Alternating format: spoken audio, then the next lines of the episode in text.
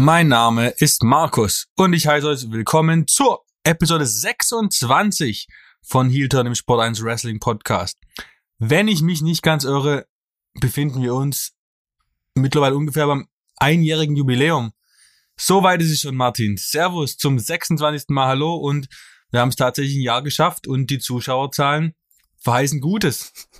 Äh, Zuschauerzahlen, das sieht uns Zuschauer, ja Zuhörer. Ja, naja. Aber ja, ich bin äh, äh auch, habe mich auch neulich gefreut über den Zuspruch, den wir hier haben und äh, ich hoffe, der steigt noch ein bisschen. Ja, wir werden unser Bestes äh, tun, um dies zu bewerkstelligen. Ja. Und danke auf jeden Fall fürs Zuhören oder wie ich sagen würde, zuschauen. ähm, aber wir haben ja wie immer inhaltlich viel zu tun. Während der Martin von Podcast zu Podcast gependelt ist und sich äh, schon über die Wrestling-Welt unterhalten hat, habe ich mir natürlich überlegt, über was könnte man heute so Besonderes reden. Und da kam mir der Geistesblitz. Road to WrestleMania. Ist echt nicht naheliegend, aber ich habe den Gedanken gefasst und dachte, wir ziehen das durch. Ja, können wir mal so machen, ne? Aber vorher ähm, ein kleiner Hinweis, dass wir am Wochenende äh, Sonderausgaben von Heelturn zeigen, präsentieren werden. Ähm, Sonntag und Montag jeweils nach Über den. Was für ein Thema? Ah, ich glaube, äh, Supercard of Honor. Hm. Ja. Jetzt machen wir hier falsch Und vielleicht noch GCW. Hm. Oh, ah, notfalls auch über WrestleMania ja. Sunday und Saturday. Muss mal schauen. Also, wir werden da Social Media mäßig eine große Präsenz haben. Ich habe die Ehre, Martin hat mir dieses Jahr den Vortritt gelassen, ähm, in Dallas vor Ort zu sein. Ähm, und werde davon vor Ort berichten. Guckt da gerne über Sport 1 Facebook-Seite. Äh, guckt auch über meine persönlichen Accounts at, Heelturn Markus, Instagram und Twitter. Der Martin wird über seinen Twitter-Account sicherlich auch einiges zu sagen haben zu diesem ereignisreichen Wochenende. Ähm, at WrestlerZähler, richtig? Genau, richtig, ja. Genau. Ähm, und damit genug der Werbung. Hört einfach rein und schaut, was passiert. Wird schön. Viele Interviews und viel weiteres. Ähm, bevor wir in die Road to WrestleMania starten, sollten wir aber ähm, einem nun zurückgetretenen Wrestler ehren, würdigen für seine außer äh, überragend gute ähm, Karriere. Natürlich ist die Rede von Triple H. Ähm, und da habe ich mir gedacht, lass uns doch einfach mal unsere Top Triple H Erinnerung ansprechen und mit der ins Gespräch einstarten. Ähm, weil wir können ja ewig über die Karriere von ihm reden. Das wird der Scott Hall äh, Sphären annehmen, wie unser letzter Podcast. Mhm. Deswegen aber mal jetzt kurz und bündig, ähm, wie welcher Moment kommt dir, Martin, in den Kopf, wenn du an die Karriere von Triple H denkst? Ich denke, wenn ich, äh, wenn ich dran zurückdenke, ich bin doch irgendwie, ich bin ja so alt, ich kenne ihn noch als äh, Hunter Hurst Helmsley, sein, sein Debüt. Äh, ich erinnere mich noch an das äh, erste krachend verlorene WrestleMania-Match gegen äh, den Ultimate Warrior 1996. Ähm, solche Geschichten. Aber ja, faszinierende Entwicklung. Ich glaube, der erste ähm, WWF-Titelgewinn, äh, ich glaube, das war der SummerSlam 99, wenn ich es richtig in Erinnerung habe, oder 2000. Das, äh, den habe ich auf jeden Fall, wo es dann in Richtung The Game schon langsam ging, äh, von der Stufe, Zwischenstufe D-Generation X, der äh, das, ja, einfach der größte, der größte Heel, der bis dahin größte und bedeutendste Heel-Charakter, den WWE bis, da, bis dahin hatte. Und wahrscheinlich kann man auch sagen, bis heute. Ähm, persönliche Erinnerung äh, muss ich sagen, äh, wo ich das erste Mal wirklich bei WrestleMania vor Ort war, äh, 2016 in Dallas, äh, war ich hinterher äh, durchaus verblüfft, dass der, dass mich tatsächlich der legendäre, gibt ja viele legendäre WrestleMania-Einzüge, aber der damalige WrestleMania-Einzug damals gegen Roman Reigns, also da war natürlich ähm, am Ende seiner Schaffenskraft, äh, mich tatsächlich doch mehr gepackt hat als sogar der Undertaker irgendwie mehr, es hat mich irgendwie noch mehr, mehr berührt, irgendwie diesen Motorhead-Einzug, The Game, mal live zu erleben. Das war schon ja, krass. Cool, ja. ja, es ist, da kann meine Geschichte nicht ganz mithalten. Ähm, aber dennoch ähm, habe ich natürlich auch meine Erinnerung. Ähm, jeder hat ja mal in seinem Leben so eine Phase, wo man ein bisschen Abstand zum Wrestling gewinnt. Und das war bei mir so Mitte der Nullerjahre. Da habe ich bisschen ah, teilweise die Schnauze voll gehabt, äh, Und dann ist es tatsächlich so WrestleMania 25, ich glaube 2009, gab es dann die äh, Orton und Legacy gegen Triple H Fehde. Und ähm, da gab es die, also ich war großer Legacy-Fan und da war Triple H als Face-Gegenspieler halt da und da gab es diese Szene, in der Triple H quasi in Randy Ortons Haus einbricht und dort alles zerstört und macht. Und das war so die Vergipfelung dieser großartigen Fehde, die leider dann bei WrestleMania nicht so geendet ist, wie sie hätte enden sollen, aus meiner Sicht. Aber, und es ist vielleicht nicht der fulminanteste Moment seiner Karriere, aber der, der mich am meisten an ihn erinnert, weil er halt gerade mich wieder dazu bewegt hat, mehr den Fokus auf Wrestling zu legen. Und dafür bin ich ihm dankbar. Genauso dafür, wie ich dankbar für ihn war, dass er NXT so gemacht hat, wie er es gemacht hat. Wozu wir jetzt ja ähm, in dem Interview, das er mit Stephen A. Smith gegeben hat, ja auch gehört haben, dass die, der Umschwung in der Fokussierung in WWE von ihm doch mehr getragen wird, als wir es eigentlich äh, angenommen haben. Ja. Willst du das ein bisschen ausführen, Martin? Öffentlich sagen wir es mal so, wir wissen es ja, Ja, nicht. Ich ja, meine, letztlich, man muss, man muss, man muss bei dem Ganzen halt doch, doch auch irgendwo die Timeline beachten, weil letztlich ähm, muss man jetzt halt schon sagen, durch, durch die Art und Weise, ähm, wie sich das Ausmaß seiner Herzprobleme jetzt auch herauskristallisiert hat und wie er das jetzt auch bestätigt hat. Also es gab ja schon Berichte, dass das ernst war und ernster war, als es auf den ersten Blick äh, verkauft wurde und äh, ja, auf jeden Fall nur äh, teilweise halt eben öffentlich gemacht wurde. Ähm, in der Art und Weise, wie seine Herzprobleme, er hat ja auch einen Defibrillator eingesetzt bekommen. Ähm, das schließt wirklich einfach aus, dass er der Nachfolger von Vince McMahon sein wird, weil das äh, ist einfach ein unzumutbares Risiko für ihn und auch schließt auch aus, dass er äh, diesen NXT-Job, den er bis dahin hatte, ein 16-Stunden-Job, äh, mega Stress, großer Reisestress, großer, äh, äh, großer akuter Stress, äh, dass er sowas weiter ausfüllen kann. Ähm, das, das ist klar. Aber man trotz, darf trotzdem nicht irgendwie nicht, nicht äh, äh, unberücksichtigt lassen, dass ein Teil eben der Abkehr von dem, von der Art und Weise, wie Triple H äh, WWE geprägt hat, halt eben schon gekommen ist, bevor äh, diese Herzprobleme da waren, weil NXT 2.0, diese, die Weichen in die Richtung, die wurden schon vorhergestellt. Und ähm, ja, inwiefern das, ähm, ja, die Offenheit, die, die Triple H eingebracht hat mit den äh, äh, Charakteren, ähm, die, dieser nicht zwingende Fokus auf Schwergewichte, diese Offenheit für äh, leichtere Stars, für Indie-Stars, für die Adam Coles dieser Welt, ja, die Abkehr davon. Ja, jetzt sieht es so aus, als würde er es auf jeden Fall mittragen. Er hat ja jetzt gesagt, äh, wir suchen Larger-than-Life-Charaktere.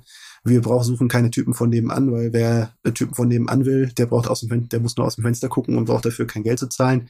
Wir wollen Larger-than-Life-Charaktere, was nicht nur zwingend äh, äh, super Schwergewichte meint, wie jetzt eben Brock Lesnar und Roman Reigns. Er hat auch, er hat ja auch ähm, in dem Kontext Becky Lynch und Charlotte Flair genannt. Es geht auch um Larger-than-Life-Charaktere, ähm, nicht nur um körperlich Larger-than-Life, aber letztlich versteht man es doch recht eindeutig als eine Aussage, so wegen, okay, ich trage, ich trage mit, was hier geschieht. Und ähm, ja, er lenkt das jetzt aus sicherlich weniger verantwortlicher und aus ruhigerer Position aus mit.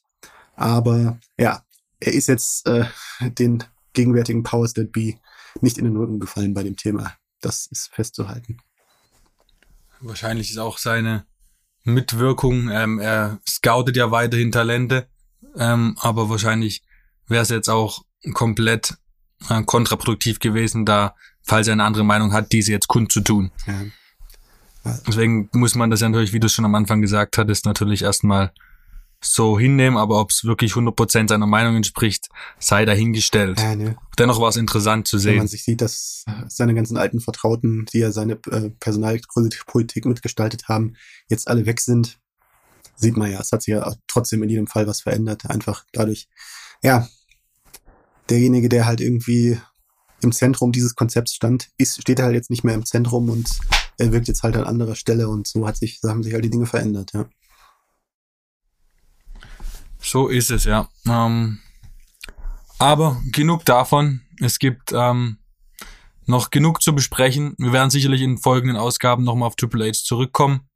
Jetzt wollen wir den Fokus aber erstmal auf die größte Wrestling-Veranstaltung des Jahres richten. Ähm, WrestleMania 38, WrestleMania Saturday, WrestleMania Sunday. Ich verliere meinen Überblick, welches Match an welchem Tag ist.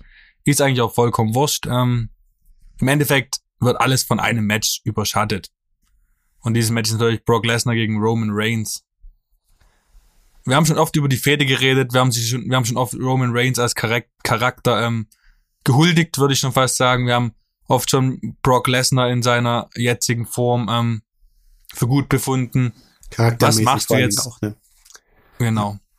Was machst du aus den letzten Monaten? Wie siehst du jetzt retrospektiv betrachtet die Road to WrestleMania vom biggest match of all time? Ja, also ähm, äh, das biggest match of all time wirkt auf jeden Fall gerade so. Und ähm, in, in der Hinsicht, äh, wie dieses Match äh, beworben wurde, angepriesen wurde, spannend gehalten wurde, ähm, teilweise mit äh, attitudesken Momenten, äh, es hat schon immer Spaß gemacht. Ähm, der eine oder andere wird sich vielleicht, vielleicht äh, anderswo noch ein bisschen mehr Gewicht gewünscht haben. Äh, darüber kann man streiten. Aber wenn wir jetzt uns jetzt hier solo und äh, auf die auf die auf die Frage auf die Frage fokussieren, Brock Lesnar, Roman Reigns, ist man da heiß drauf? Ähm, ja, ich glaube, da muss man, also da muss man schon sehr äh, sehr bestimmt in seiner Ablehnung, äh, in einer prinzipiellen Ablehnung von Brock Lesnar und oder Roman Reigns sein, um das jetzt irgendwie schlecht zu finden. Ja, klar, man muss es ins Gewicht setzen, wenn man sieht, was man alles geopfert hat für diese Fäde, ist es natürlich vielleicht ähm, dann nicht mehr ganz so Gold, wie es scheint, aber wenn man wirklich, wie du sagst, ausschließlich den Strang Lesnar gegen Reigns betrachtet, ist das schon hohe Storytelling-Kunst. Gerade, was ich auch, ich hatte, als Lesnar den Titel wieder gewonnen hat, war ich ja schon ein bisschen so, äh. Mittlerweile ist aber echt so, ich hätte nicht erwartet, dass Lesnar als Face dauerhaft so gut funktioniert. Er funktioniert ja einfach richtig gut und die Fans lieben ihn. Ich meine, das beste Beispiel jetzt Raw aus Pittsburgh, also das WrestleMania Raw. Wir nehmen jetzt gerade Dienstag auf, quasi aus der letzten Nacht. Ähm, die beiden Promo-Segmente von Reigns und Lesnar haben perfekt dargestellt, wie diese Fehde läuft.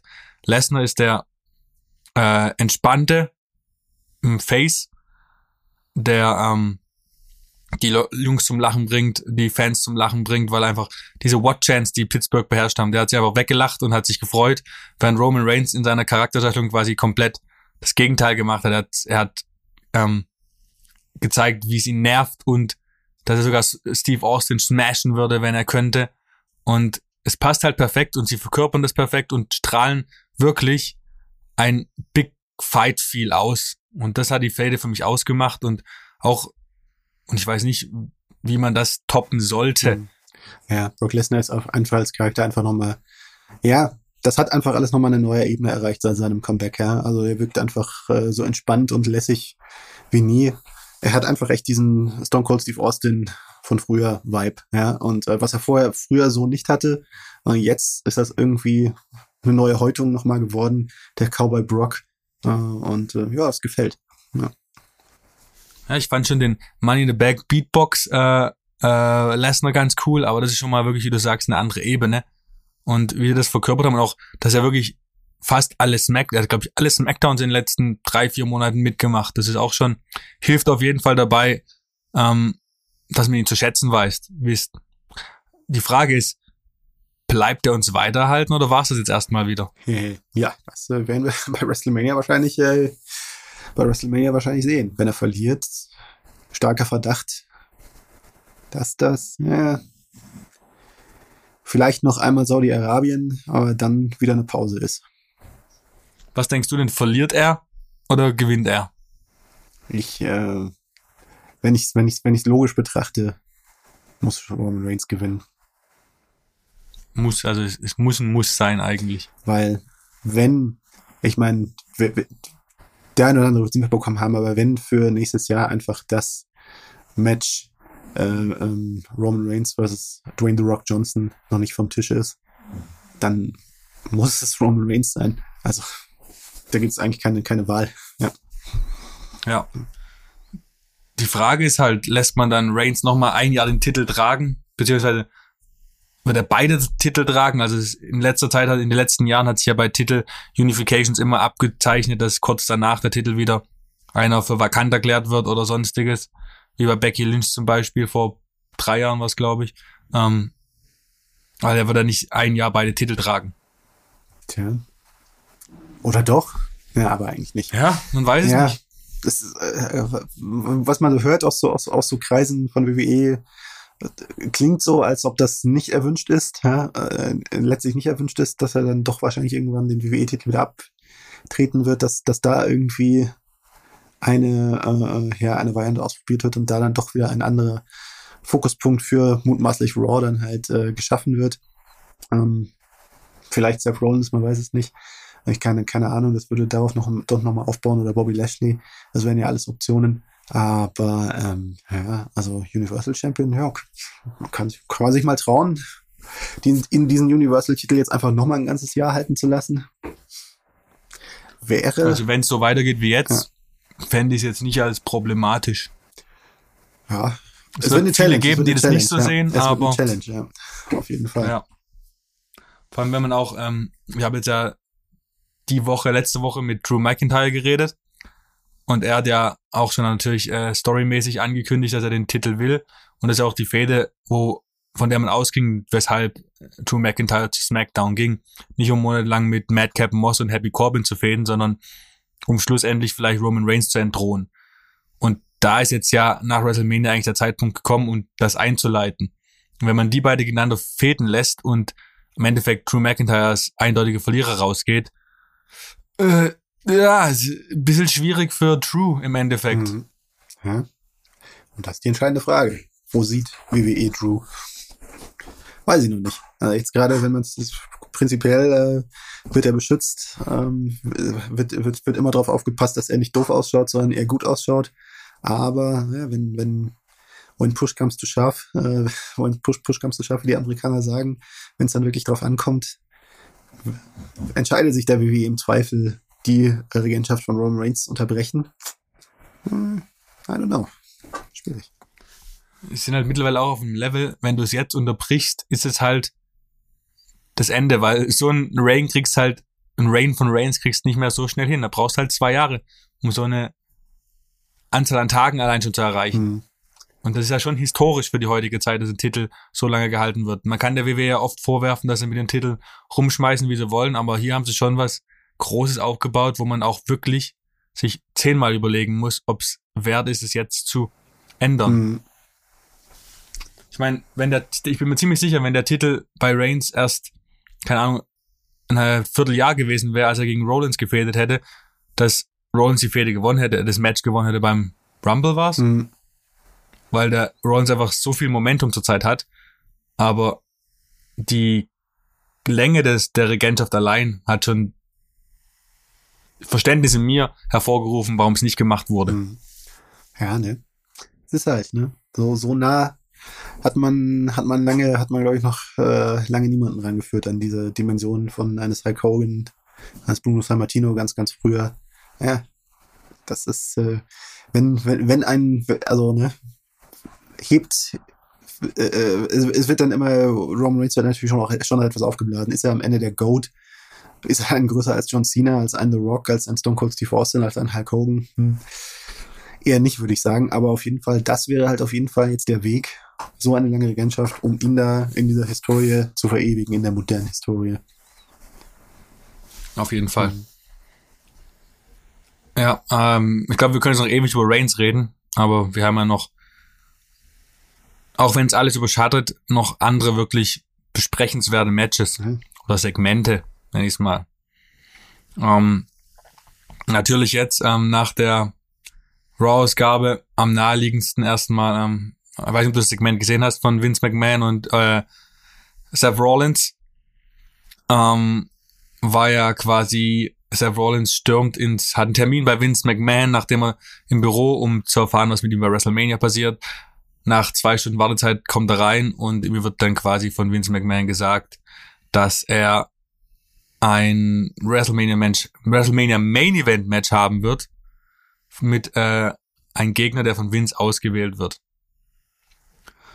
Man kann hier niemand anderes bringen als Cody. Der Spot gehört zu Cody Rhodes. Hm. Alles andere, alles, alles andere wäre eine Enttäuschung. Selbst wenn man Bray Wyatt herholt, ist, das ist Codys, Codys, Cody Ende. Mhm. Ja, ja, ja, also äh, es ist, äh, also nach allem, was man hört, ist das, ist das auch der Plan. Äh, und äh, es hat sich nichts geändert, hat sich nie was äh, geändert an dem Plan, auch nicht in dieser Phase, wo es halt eben anscheinend äh, die Verhandlungen mal gestockt sind oder, oder doch nicht so weit waren, wie es, wie zwischendurch geschienen hat. Ähm, aber äh, ganz klar ist dieser Spot für Cody reserviert. Und ähm, außer, außer es gibt noch irgendwie eine Last-Minute-Umplanung, aber davon gehe ich jetzt ehrlich gesagt nicht mehr aus. Von daher, ja, wird es Cody. Und ähm, ja, das wird auf jeden Fall ein cooler Moment, weil ja, unabhängig davon, wie, wie groß es dann am Ende nachhinein wirken wird, also die Reaktion für Cody im ersten Moment bei WrestleMania, also siehe Hardy Boys Comeback, siehe Bobby Lashley Comeback, die wird erstmal gewaltig ausfallen, einfach. Ja. Mhm.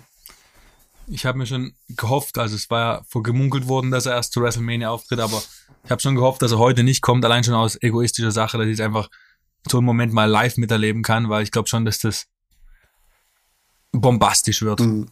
Ja, definitiv. Ähm, die Frage ist, ähm, was passiert, wenn es nicht Cody Rhodes ist?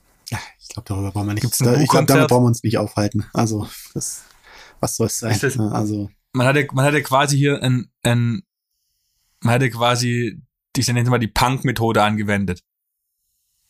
Und die Punk-Methode hat schon in Chicago letztes Jahr gut funktioniert. Die wird auch jetzt in Dallas sehr gut funktionieren. Hm. Ja, oder auch, äh, also wenn man, wenn man sich selbst kopiert, ist es halt nicht so bedeutsam. Undertaker, ne, in dem, welches Jahr war es? 2018, 2019? Ich glaube, äh, 18, 18 genau. WrestleMania ja, 34. WrestleMania 34, genau, ja. Das, äh, das wäre meine, ja, ja, sag. Und das war. Das wäre meine nächste Frage. Ähm, mhm. siehst du eine Gefahr, dass wir hier eine Art Cena versus Taker Match sehen?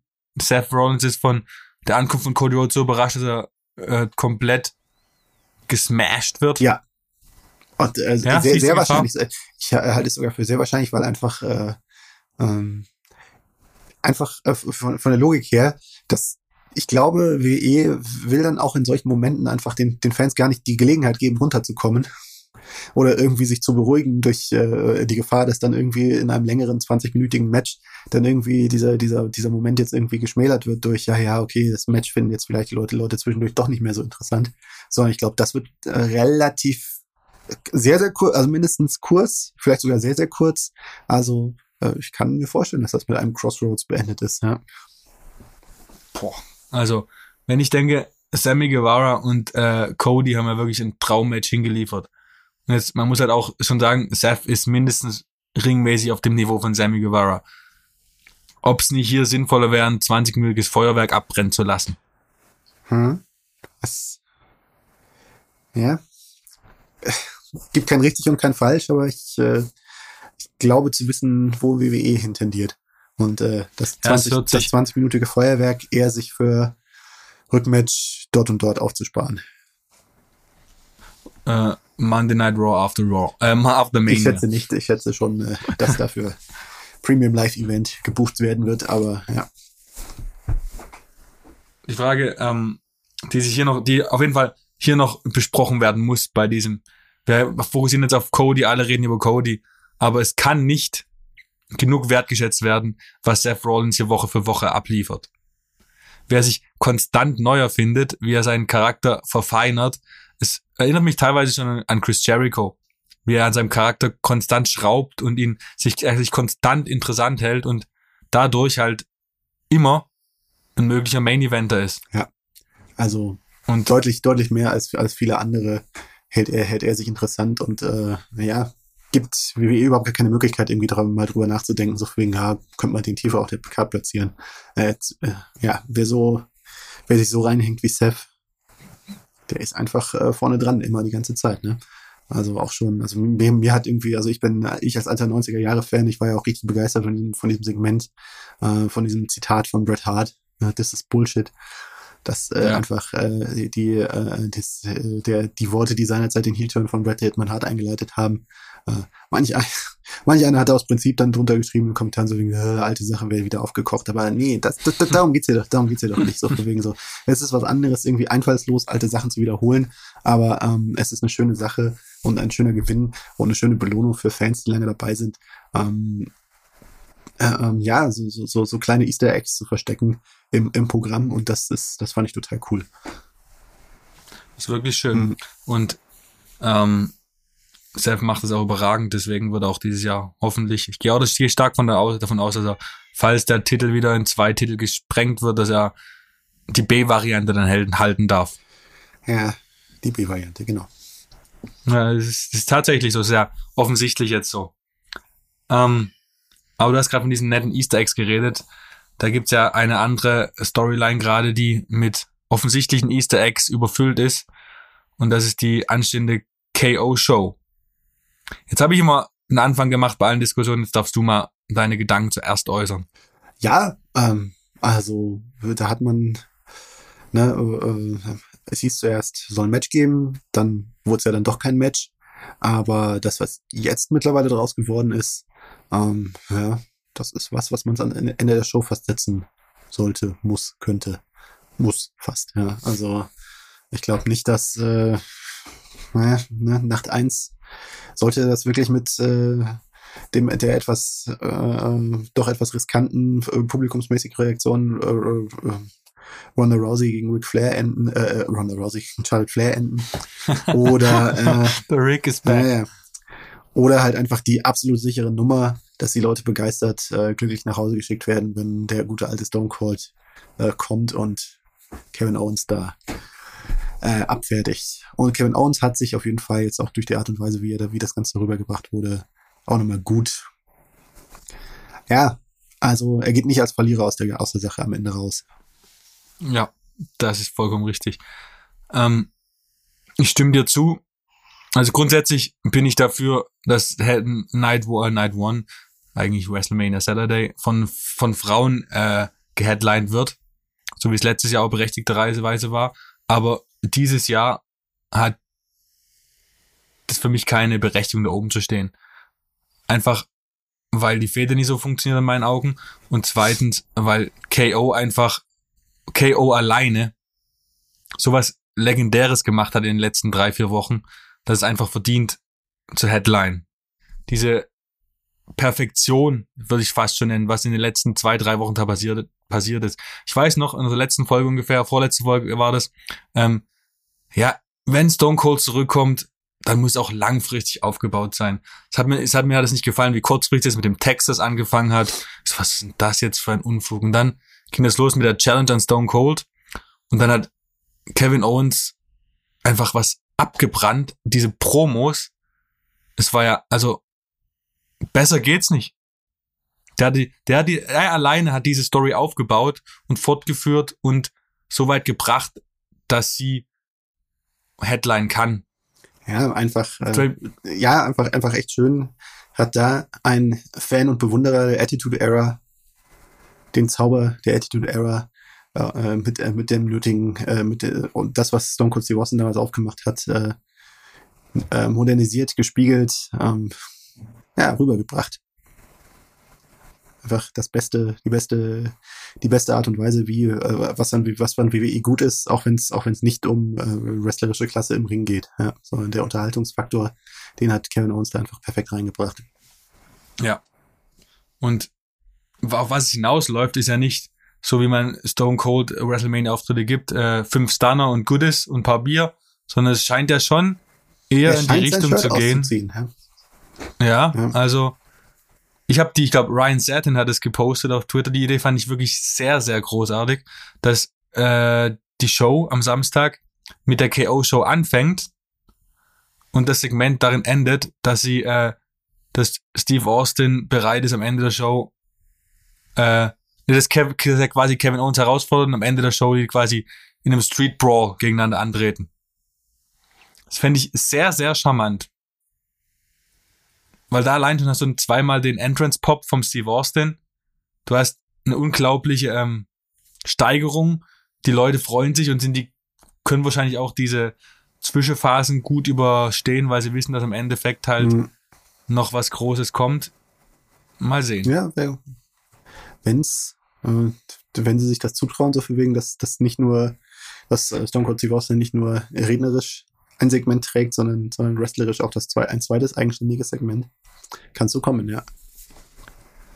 Wir werden sehen, wir werden drüber reden. Am Sonntag Nachmittag deutscher Zeit. Ähm, jetzt aber, ich habe es gerade schon angesprochen, Charlotte Flair gegen Ronda Rousey. Ich habe schon von meiner eher nicht sonderlich begeisterten Haltung geredet. Wie steht's bei dir? Bist du überzeugt von dem, was du gesehen hast bisher? Ja, es ist. Ja, man merkt halt, Ronda Rousey ist halt. Ähm, ja, ne, es ist.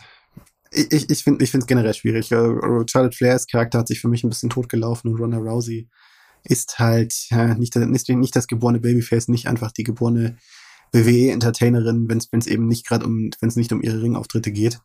Ähm, weil einfach, ja, es, es ist nicht die, man braucht es nicht, äh, also ich, ich, ich, will das jetzt auch nicht irgendwie verurteilen oder so und so weiter. Ronda Rousey hat ja selber auch äh, darauf hingewiesen, dass sie ein gewisses äh, Sprachproblem hat. Ähm, also äh, äh ne, so, so eine Art von ähm, zusammen mit Lernschwäche zusammenhängende, zusammenhängende Sprechschwäche. Ähm, das macht sich schon bemerkbar und sie ist nicht so, ja, einfach ist nicht die geborene Entertainerin und ähm, es, es, sie lebt mehr, eher mehr von der Aura eben, was sie im Ring kann, was sie, was sie, was, was sie sportlich kann, was sie athletisch kann und ähm, ja, das, das schwächt die, das schwächt die ganze Nummer und ja, Charlotte Flair als habe ich auch ein bisschen über einfach und ähm, das Match kann trotzdem sehr, sehr gut werden, wenn beide einen guten Tag erwischen, ähm, wenn beide sich von ihrer besten Seite da präsentieren ähm, und äh, prinzipiell von der Grundanlage äh, finde ich den Aufbau, finde ich den Aufbau auf, auf die, mit den beiden Aufba Aufgabegriffen, mit der Repertoireerweiterung, um die es da geht, äh, äh, schon auch ja, durchaus zielführend. Ähm, es hat mich halt vorab nicht so richtig unterhalten. Ja, unterhalten hat es mich teilweise schon, aber wenn ich aufs Gesamtprodukt bis zu dem Zeitpunkt zurückblicke, fehlt das gewisse Etwas. Ähm, trotz der äh, Sprachprobleme, nenne ich es mal, die Ronda offensichtlich hat. Sie ist ähm, einfach auch nicht das geborene Babyface. Das und genau, das, wird, das, sich, das wird sich auch noch, das wird sich halt auch, es ist halt auch echt nur eine Frage der Zeit, bis das wieder kippt. Das kann man ja auch schon, da kann man ja die Uhr danach stellen. Man merkt halt auch, wie sie offensichtlich sich unwohl in der Rolle fühlt. Also sie hat ja keine Lust an solchen lustigen Promos und alles ist gut, alles Sonnenschein, ich liebe euch alle. Es passt auch nicht zu ihrem Charakter und dass man sie da reinzwingt, ist halt jetzt, hilft dem Ganzen nicht. Mhm. Was halt eine Alternative wäre, Wieso, wieso kriegt sie keinen Manager? Also Malcolm Bivens fällt mir ein, der ist wahrscheinlich zu, zu klein für sie, würden sie nicht machen, aber auch Paul Heyman irgend so. Es gibt doch Dutzende, die gut reden können. Ich weiß nicht. Ich glaube, es ist nicht die Vision von WWE, dass die äh, Frauen äh, Manager haben. Weil das ist einfach, das, das geht eine Tradition, das ist eine Tradition, die irgendwie, die auch irgendwo darauf beruht, ähm, dass, dass der Manager auch, äh, auch irgendwo dazu da ist, ähm, den, äh, äh, den, den, den Wrestler äh, größer aussehen zu lassen. Weil einfach so ein kleiner, dünner Manager, der nur das große, der das große Mundwerk hat, neben einem großen, breiten Wrestler steht. Ja. Der, äh, da geht's ja nicht nur darum, ihm die, die Mikrofonarbeit abzunehmen, da geht's auch irgendwo darum, das, äh, so, so eine optische Paarung zu bilden. Und das ist halt immer so eine tr tricky Sache ähm, bei Mann und Frau. Da sieht dann halt der, da sieht dann halt die Frau neben dem Mann teilweise kleiner aus und das ist ja auch nicht die, das Ziel der Sache. Und ich glaube, deswegen ist das nicht so das gewünschte Stilmittel. Generell hat ja WWE, äh, ist Vince McMahon ja nicht der allergrößte Fan von Managern, historisch betrachtet. Äh, er soll, äh, für, für diejenigen, die ganz alt sind, er soll, äh, soll schon darauf zurückgehen, dass er schon Captain Du Albano gehasst haben soll, den Hall of Fame Manager, einen der ersten großen Manager von der WWF. Und ähm, ja, das ist nie etwas, wo er so überzeugt dran, drangehangen ist, äh, spätestens seit, den, seit den 80er Jahren, als die ganz große Ära der Manager auch irgendwo vorbeigegangen ist. Und äh, Paul Heyman ist die große Ausnahme. Und ähm, aber ich glaube nicht, dass das für so Frauenfäden großen Planung ist. Äh, nee, hm. äh, war auch nicht mein Anliegen. Ich eher, es wäre passend aus meiner Perspektive. Hm. Weil wie es funktioniert, wie es funktionieren kann, sieht man ja an diversen Stellen. Ähm, naja, aber glücklicherweise gibt's auch noch ein anderes Frauenmatch. Insgesamt drei, leider nur, oder dazu mehr. Ähm, Becky Lynch gegen Bianca Belair. Und jetzt äh, würde ich mir das Wort ergreifen, denn ich habe eine unerwartet große Freude auf das Match. Also mhm. nach den, also ich bin wirklich von dem, was man gemacht hat, mit wenig hat man hier wirklich sehr, sehr viel gemacht. Ja. Ähm, ich habe das, ich weiß nicht genau, nach dem WrestleMania letztes Jahr habe ich in unserer zweiten Folge gesagt, ähm, dass ich jetzt schon genug habe, von, dass immer die Haar an den Haaren gezogen, gezogen wird von Bianca Belair. Aber ich habe dieses Raw-Segment heute Nacht geliebt. Ähm, es war ein super Segment und es hat mich für eine Go-Home-Folge, eine Go-Home-Episode von Raw vor WrestleMania richtig für dieses Match gehypt und ich will das Match jetzt mehr sehen als vorher. Und das ist eigentlich, was, eine, was eine Wochenshow vor einem Pay-Per-View machen sollte. Und das gab es bei WWE so, so selten. Und hier hat man aber was gemacht mit, dem, mit der Stuhlattacke auch. Also ich nehme beiden richtig ab, dass die einen Kroll gegeneinander haben. Ich nehme Becky Lynch ab, dass sie sich übelst aufregt über die verlorenen Haare. Es sah alles auch bildlich perfekt aus. Also ich habe hier nichts auszusetzen. Hm. Ja, das war wirklich, das, das war mehr, mehr Oldschool, ja, als, äh, als man es als man's kennt. Also da hat sich wirklich einfach Becky Lynch, äh, man merkt ja einfach, dass sie sich reinhängt. Ich glaube, sie, sie hat auch mitbekommen von der, äh, auch ja von uns geäußerten Kritik, also jetzt nicht, nicht persönlich von uns wahrscheinlich hat sie es mitbekommen, aber ähm, äh, dass dieser, dass dieser ganze Charakter hier Becky Lynch so eine äh, schlechte Idee ist, die nicht so richtig funktioniert. Und äh, ich habe den Eindruck, dass sie echt alles tut und alles versucht, um da das Gegenteil zu beweisen, um diese, äh, diese Entscheidung, die sie selber getroffen hat, zu rechtfertigen. Und ähm, ja, also das gelingt ihr schon. Ja. Also jetzt, jetzt gerade auf jeden Fall. Und man muss halt auch sagen, einfach, dass Becky Lynch einfach so gut ist, dass dieser Heel-Run, der am Anfang schon ein bisschen gestockert hat, mittlerweile wirklich gut funktioniert. Hm. Ja, jetzt hat sie auch wirklich eine, jetzt hat sie auch eine Gegnerin auf Augenhöhe in Bianca Belair. Also jetzt, jetzt in der Phase, wo es wirklich, äh, wo es wirklich drauf ankommt, ähm, da hat sie auch die passende, da hat sie auch die passende Gegnerin. Das ist ein gutes Zusammenspiel der beiden. Und ähm, also die Fehde funktioniert auf jeden Fall. Und was, was ich wirklich, äh, ein kleines Side Note, den ich interessant fand bei Raw, ähm, Pittsburgh war ja wirklich sehr äh, verliebt in What Chance. Und Brock Lesnar hat What Chance abgekriegt, Roman Reigns hat What Chance abgekriegt, Bianca Belair nicht. Also schon, ihr wird auch zugehört und ihr wird Respekt entgegengebracht. Mhm. Und John Rossap hat es, glaube ich, gesagt, ähm, ähm, er hat sich im AEW Locker Room umge umgehört und gefragt und da wurde wohl unisono gesagt, dass sie beeindruckt davon sind, welche Star Power Bianca Belair hat. Absolut. Und absolut. Eine der halt, absoluten Erfolgsgeschichten der vergangenen WWE-Jahre. Ja, tatsächlich, ja. Ja, ähm, eine andere, ein anderes Match, was, auf das man sich grundsätzlich freut, unabhängig vom Aufbau, AJ Styles gegen Edge. Hm. Ja. Ich würde sagen, das Match lebt vom Match, oder? Das Match lebt vom Match, ja. Das, äh, diese Neuerfindung von Edge Jericho-esque, also Jericho 2008-esque. Ähm, ne, die Reduktion von allem, von der Musik, von äh, äh, neue Kleidung, die Haare abzuschneiden, das hat er sich dann doch nicht getraut. Naja, wäre in, in eine altersgerechte Frisur, aber okay. Äh, aber sonst, äh, ja, einfach dieses, äh, dieses äh, Verdüster, diese Verdüsterung, dieses in Richtung auch so, auch so in die Richtung äh, des Films, äh, No Country for Old Men, von dem ja auch Chris Jericho seinerzeit äh, inspiriert war. Ähm, ja, gut gemacht, aber irgendwo fast ein bisschen verschwendet, weil irgendwo, ja, es ist, es spielt fast schon zu sehr eine Nebenrolle. Ähm, dass, dass ich das fast, diesen ganzen Aufwand jetzt fast irgendwo ein bisschen, äh, ja, falsch geleitet fand. Weil irgendwo wird die, wird die ganze Fehde, wird, wird die Bedeutung der Fehde zwischen Edge und AJ Styles dem Ganzen äh, nicht so ganz gerecht. Ja bin auch der Meinung, dass der Turn komplett verschwendet war. Äh, hätte man sich vielleicht für er später hat, aufheben können, vielleicht für den Sommer. Ja, ja. Weil die Fehde war halt, ist einfach bis jetzt ist ja keine wirkliche Fehde. Mhm, ja, ja und, und, das hätte man echt einfach äh, auch nach WrestleMania machen können, ja, als, äh, als, genau, nächste, als nächste Wendung der Fehde. Ja. Da ist jetzt irgendwie alles überhastet worden. Da hätte man auch vielleicht, keine Ahnung, vielleicht hätte er bei WrestleMania per Roll-Up verloren, wäre auch ein Ideal gewesen, aber was auch immer passiert wäre, dann hätte er auch vielleicht Verständnis von den Heel-Turn gehabt. Der Heel-Turn kam ja aus dem Nichts und war komplett ohne jeglichen Sinn eigentlich, komplett sinnbefreit. Äh, und aber auch durch den Turn hat sich an meiner Vorfreude nichts verändert. Es gab jetzt kein Segment, wo ich dachte, wow, krass.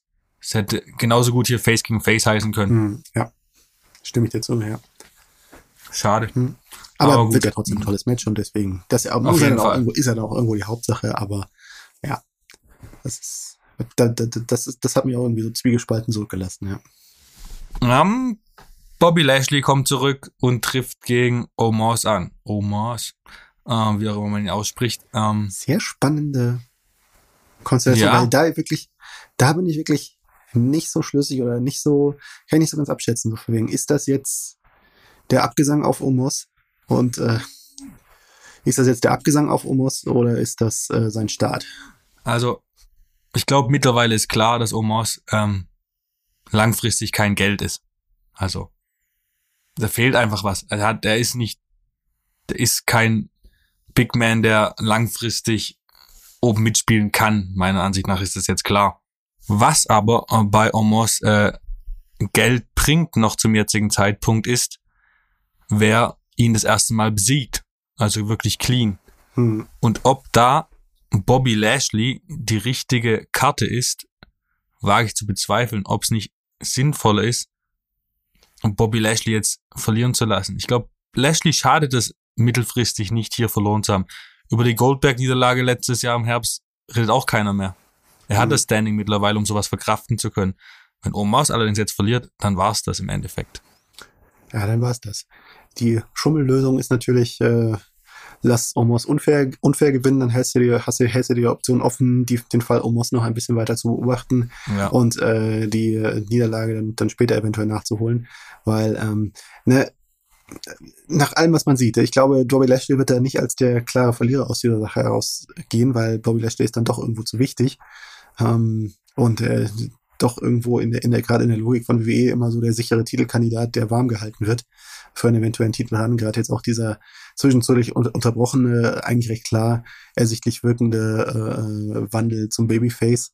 Ähm, ja, ne? Ich, ich, ich las die Theorie, vielleicht könnte MVP eine Rolle spielen gegen Bobby Lashley Ja, turnen gegen klingt und, äh, und Omos unter seine Fittiche nehmen. Das wäre eine Variante. Äh, Omos kann, glaube ich, auch einen Manager gut, gut gebrauchen eigentlich. Ähm, und dann könnte man den, das Experiment vielleicht noch eine Weile fortführen. Ist vielleicht die eleg- eleganteste Lösung jetzt aus dieser durchaus äh, trickigen Frage. Ja. Ja, die MVP-Möglichkeit ähm, klingt auch sinnvoll. Ich meine, war es bei Raw auch nicht dabei. Hm. Vielleicht kann dann halt endlich mal Cedric Alexander und Shelton Benjamin zurückholen. Wer weiß. Ah, das, wäre, Ähm. das, wäre, das, wäre vielleicht äh, eine Gruppierung, die man um Omos aufbauen könnte mit Cedric Alexander und Das Pain-Business vielleicht nennen. Ja, da, da, hört Ähm, Business. so könnte man es aber- Ja. Hm.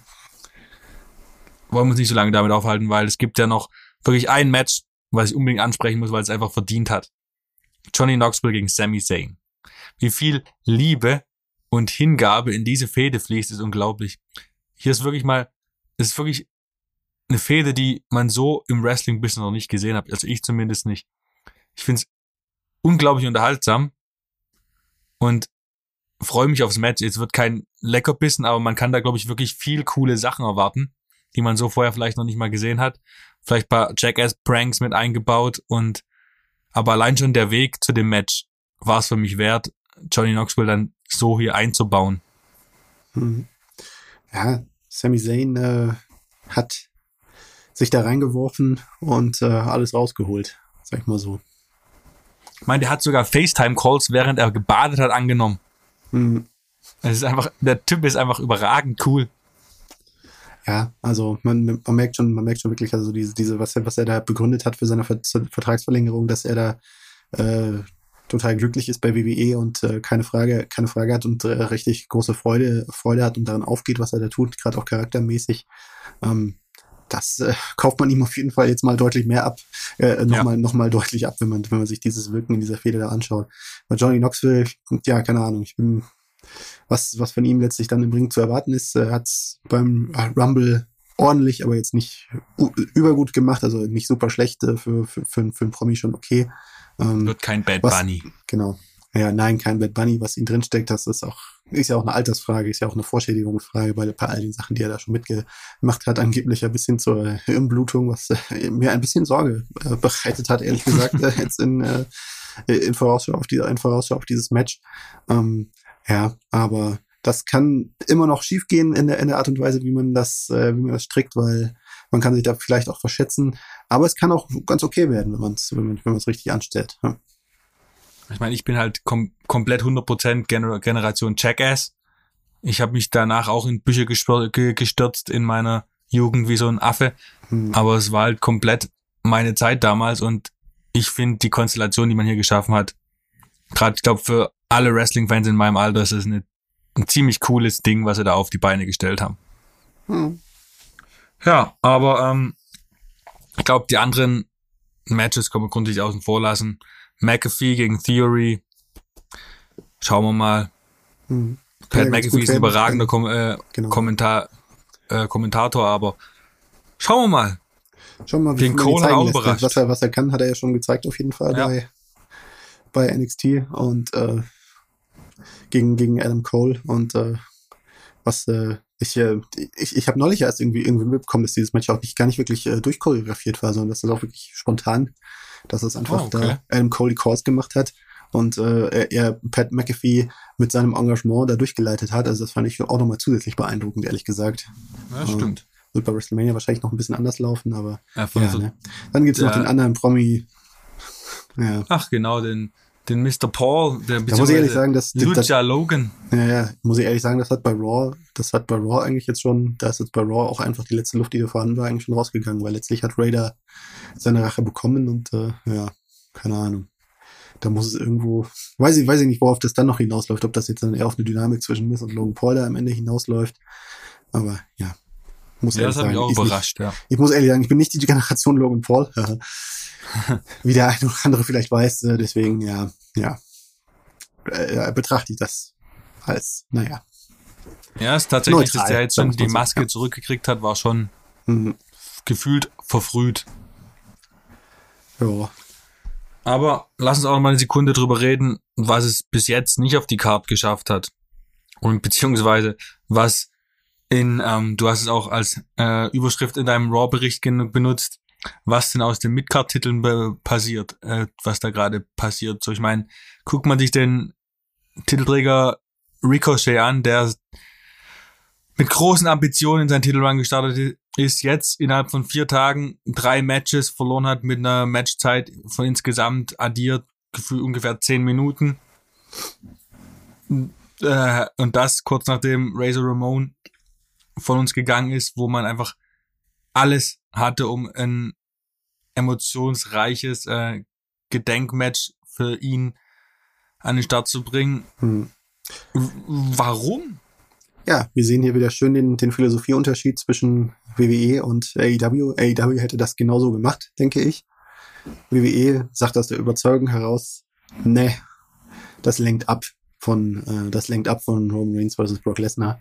Und ähm, ja, also für mich ist, also man sieht jetzt eigentlich eindeutiger denn je, diese, äh, dieser Intercontinental-Titel wird beibehalten, weil man den als Vehikel halt immer noch mal hier und da gebrauchen kann, um ihm mal irgendwen zu geben oder um irgendeine Story darum zu stricken. Aber eigentlich ist dieser Intercontinental-Titel und auch der US-Titel ist eine große Lebenslüge, weil es sind eigentlich zwei, zwei Einzeltitel zu viel für WWE, so wie WWE ja. konzipiert ist. Und ähm, es, es, es liegt jeder Fokus auf Universal-Title, auf WWE-Title und auch der WWE-Title ist zeitweise schon kritisch. Ähm, und äh, ja, in der Continental US-Title sind einfach echt nur, sind echt, ja, die hängen am Tropf, werden mit, durch, werden mit durchgeschleppt. Das sind äh, Dead Titles Walking, sagen wir mal. Sagen wir es mal, ganz hart, sagen mal ganz hart, ja. Also, ja, also ja, ne, das ist, war schon früh, das war schon eigentlich, äh, war schon eigentlich beschlossen, es abzuschaffen und äh, hat in dem Kontext auch Sinn gemacht, aber man hat sich dann doch nicht getraut, das so beizubehalten und äh, man kommt dann doch immer wieder drauf zurück. Aber einfach das, was dieser Titel mal war, vor eben äh, in dem vergangenen Jahrtausend, im vergangenen Jahrhundert, das wird er nie mehr werden und äh, ja, keine Ahnung man, irgendwann kann man sich doch mal durchringen zu sagen, komm, lass, lass stecken, lass bleiben. Das ist einfach, weil irgendwo ist das auch, man veralbert damit das Vermächtnis, dass da eben die Stars äh, als der Titel eine Bedeutung hatte, ähm, damals hatte, weil es ist sich immer zurecht, zurecht gelogen, äh, wenn man, wenn man behauptet, so, ja, dieses Vermächtnis knüpft man jetzt an. Man tut es nicht wirklich. Ist halt auch eine Farce, wenn man bedenkt, dass man sich dann doch, doch schon als Fan, als Zuschauer ähm, freut, wenn einer belohnt wird, der lange äh, zurückgehalten wird, wie halt jetzt Ricochet Hm, und der dann halt der Titelgewinn eigentlich mehr Strafe als Gewinn ist. hm. Das ist dann halt Ja. schon ärgerlich Also sich Zuschauer, für ihn selbst. Also ich meine, das wäre ja auch echt wirklich nicht nötig gewesen. Diesen Austin Theory, man hätte ihn, Austin Theory hätte man auch jemand an, gegen jemand anders einen klaren Sieg geben können. Das wäre doch scheißegal gewesen, ja. Aber irgendwo, man hat ja fast das Gefühl, das ist irgendwo Absicht, ja. Genau. Man will man Man will's- legt ja nicht mal einen Spot bei will's der WrestleMania, die über zwei, ne, zwei Tage geht. Ja.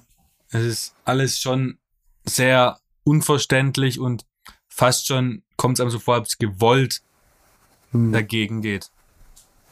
Ja, also so, I don't know, also, keine Ahnung, wenn, wenn er nicht zumindest diesen Titel hätte, würde ich mich fragen, ist er auf einer Liste mit Commander Aziz, mit den Viking Raiders, mit, äh, die vielleicht Ja. nach WrestleMania nicht ihr Telefon abnehmen sollten. Ähm, Oh ja. Ja. Ja. Ich Vollkommen weiß richtig. nicht. Ja. Naja. Ähm, aber jetzt sind wir gerade schon bei den Flops. Ähm, was sind denn abgesehen von der Missachtung von Finn Balor und äh, äh, Ricochet, also den Midcard-Titelträgern, deine Flops der Road to WrestleMania? Hast du noch irgendwas im Kopf, wo du Das- denkst, Also in, in dem Kontext muss man schon mal sagen, äh, dass äh, das echt leider auch so als, als Nachricht zurückbleibt aus dieser Road to WrestleMania, dass das Projekt Damian Priest dann wohl auch schon wieder gescheitert ist. ja, Also hoffnungsvoll gestartet, erste Jahreshälfte, nach, auf der erste Hälfte nach WrestleMania im letzten Jahr, jetzt wieder einer von vielen, den man anscheinend aufgegeben hat. Ja. Und äh, nicht mal nicht mal nach diesem Heel-Turn, nicht mal nach dem Heel-Turn irgendeine Bewährungschance gegeben hat und irgendwo zum Schluss gekommen ist, deswegen, okay, nee, das, das, das, das ist nicht WrestleMania würdig, äh, was da, was da jetzt ist. Äh, diese Fehde, dieser Charakter, oh, das ist schon, das ist schon ein harter Tritt ins Gemächt. Ja. Und Ja. ja, aber überrascht es total. Nein, denn wir hatten es ja schon x-mal und äh, man hätte gedacht, könnte diesmal anders werden, weil Damien Priest erfüllt ja eigentlich vieles von dem, was WWE haben will.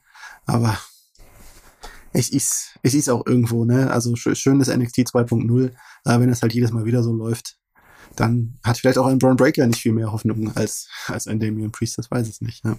hoho, werden wir mal sehen. Das ist Gut, viel, viel Das Konzept aber, von aber ich- NXT 2.0 ist ja auch ein bisschen mehr auf Main Roster ausgelegt, deswegen würde ich mal die Vermutung an den Tag legen, dass es doch vielleicht anders laufen könnte. Ja, aber ne, hast du hast du das Gefühl, d- äh, Damien Priest äh, ist ist da eigentlich, äh, also ich meine, der hat den seinen WrestleMania Platz bekommen. Er hat eigentlich eine gute, naja, gute andererseits Ricochet und Alistair Black hatten auch ein gemeinsames WrestleMania Match und das sah da zu dem Zeitpunkt auch noch vielversprechend aus und was draus geworden. Ne? Ja, Ja. keine Ahnung. Das ist ja ne, das ist der Fehler lag nicht bei NXT, habe ich ja schon hier x-fach ausgebreitet, der Fehler liegt nicht bei NXT, der Fehler lag, lag daran, was, was man im Main Roster macht. Und wenn man im Main Roster an der Art und Weise mit des Main Rosters nicht verändert, dann wird das Ergebnis oft wieder dasselbe sein. Ja? Ja. Genau. Das war definitiv ein Flop.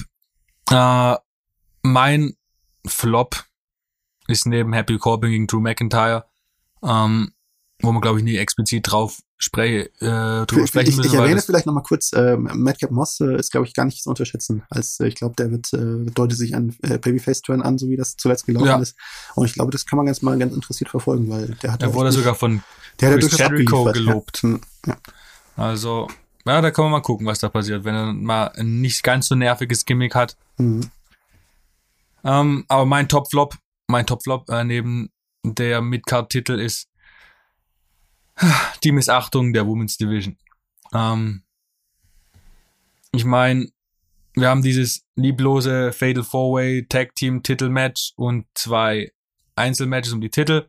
Alles gut, aber Xylee, Shotzi, Alexa Bliss, Alia, ähm, was ist mit, man hat Lita zurückgehört, warum hat man nicht Lita in irgendein sinnvolles äh, Story reingebuckt, was, die Bellas waren noch bereit, wieso hat man die nicht gescheit in die Tag Team involviert? Was mit Bailey und Asuka, ich weiß nicht, vielleicht sind noch äh, verle verletzt, krank weiterhin, wer weiß. Joker Da war so viel. Potenzial, so viel Potenzial und nichts draus gemacht. Ja. Das ärgert mich. Und mein, wenn du 14 Matches hast und drei davon sind Frauen-Matches, ist es halt. Hm.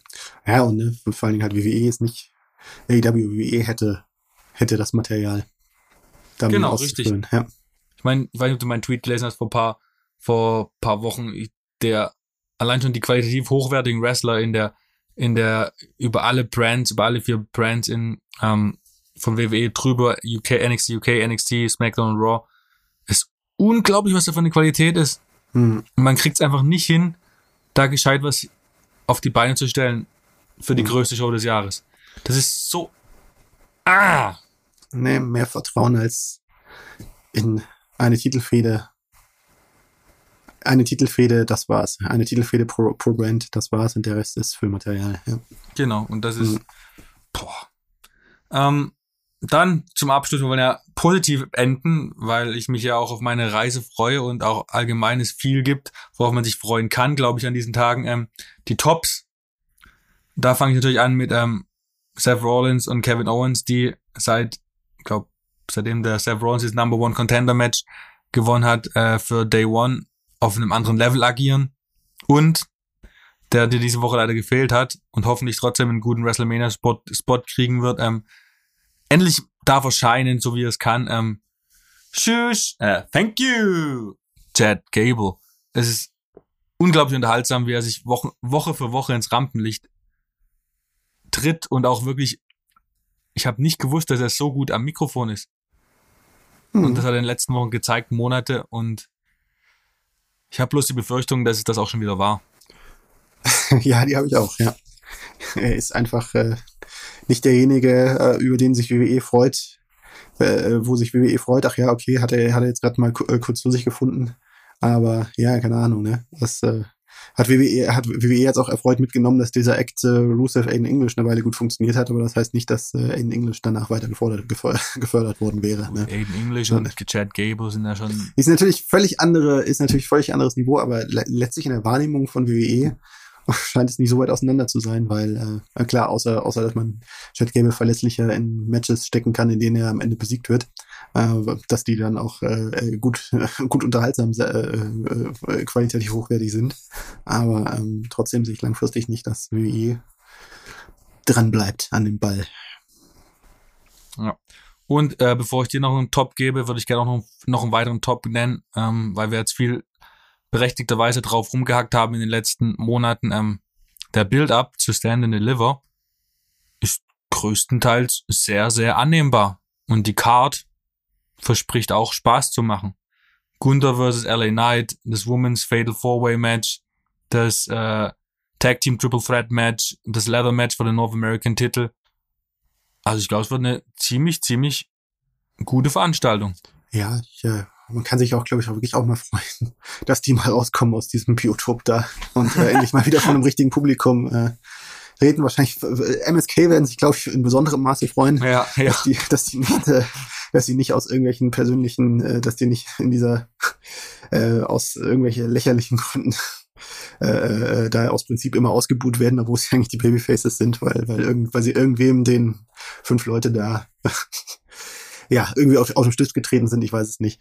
Äh, komische Geschichte. Ähm, ja, also äh, das, äh, das, das, das kann man wirklich dann auch interessiert, interessiert verfolgen, dass die da echt auch mal wieder rauskommen und halt eben verdiente Leute wie eben Gunther, Imperium, äh, äh, Brunbreaker da dann auch mal von einer größeren Kulisse auch mal glänzen können und äh, ja, wäre schön, wenn das, wenn das dann auch äh, hält, was es verspricht. Ja. Ja, genau. Und ähm, den letzten inhaltlichen Aspekt übergebe ich an dich, Martin. Was, Was soll ich noch sagen? freust du dich? Was ist dein Was- absolutes Highlight? Was ist deins, wo du denkst, yes, endlich? Ich glaube, ich, ich glaube, es ist, es ist einfach jetzt das große Zusammenspiel aus äh, so wegen so. Ich, ich freue mich, was was WWE jetzt auspackt an an unterhaltsamen Momenten und an coolen Momenten und ähm, das äh, ich, für mich ist einfach der, der generell große Top so von wegen so äh, bei WWE. Sie haben jetzt generell das was das, das was ihnen also vor dem es war schon letztes Jahr letztes Jahr vor dem SummerSlam auffällig jetzt ist es vor WrestleMania nochmal auffällig so von wegen so wenn die eine Show große Show vor der Brust haben äh, dann tut's ihnen unendlich gut, weil sie dann endlich eine Richtung reinbekommen und äh, da dann auch wirklich Fokus drin ist und dann auch an mehreren Fronten äh, was gut funktioniert. Und das hat diesen WWE-Shows in den vergangenen Wochen einfach unheimlich, unheimlich gut getan. Und das hat sie auch echt wieder viel besser anschaubar gemacht als in anderen Phasen des Jahres. Und das, äh, wenn das jetzt irgendwie einen schönen Höhepunkt nimmt bei WrestleMania, ist doch für alle Wrestling-Fans erfreulich und schön. Hätte man kaum schöner sagen können. Und mit diesen Worten ähm, sage ich danke fürs Zuhören. Ähm, wie schon am Anfang erwähnt, äh, wir werden über Sport 1, Facebook Wrestling, ähm, für meine privaten äh, Instagram und Twitter Accounts äh, at Hilton Markus und auch at WrestlerZähler gut über WrestleMania berichten.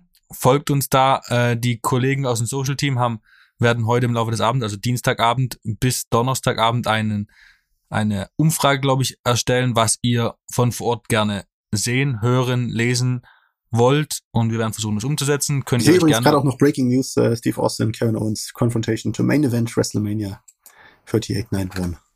Haben wir, das hier auch noch, haben wir das hier auch noch abgefangen? Geil. Ja. Gut. Sinnvoll. Darüber werden wir berichten, so wie über alle anderen Sachen, die passieren. Gebt euren Input. Ich probiere es umzusetzen. Martin wird hier die Texte und alles rausballern, was geht. Wird großartig. Ähm, bis dahin könnt ihr gerne uns hier liken über Spotify, über Apple, Apple Podcast. Hört uns, wo ihr Podcasts hört und erzählt weiter von uns. Es hilft uns, damit wir hier am Leben bleiben. Ähm, Martin, wir sprechen uns am Sonntag nach WrestleMania Saturday wieder Genau. und ich wünsche dir besprechen die. große, große Freude dabei. Ja, es Danke. schön. Ja. Erstmal muss der negative Corona-Test kommen Ja. und dann geht's ab. Bis dahin äh, sprechen wir uns bald wieder. Ich freue mich. Äh, danke fürs Zuhören und good fight, good night.